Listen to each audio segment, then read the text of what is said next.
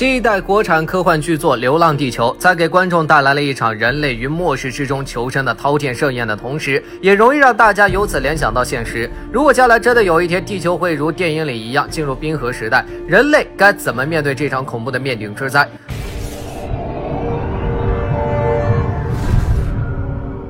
很多人可能会不以为然，因为据相关资料显示，距离我们最近的一次冰河时代还要追溯到两百多万年前的第四纪冰期，年代久远不说，相关记载的文字与描述也是少之甚少，这就导致大家对冰河时代的了解基本都只存在于影视作品之中，没有印象和概念。加上我们人类也已经亲身经历了诸如地震、海啸、火山喷发等大大小小的自然灾难，有点变得处变不惊，觉得冰河时代也只不过属于灾害范畴，没什么大不了的。其实不然，要是冰河时时代真的来临，等待人类的大概率会是永久性的消失灭绝。从专业术语上来说，冰河时代应该叫做冰川时期，简称冰期。它存在着广义与狭义上的区别。广义上的冰期指的是整个地球气候都变得异常严寒，极地地区的冰盖开始变厚，逐步向外扩散，直到中低纬度地区都出现强烈冰川作用的地质时期，俗称大冰期。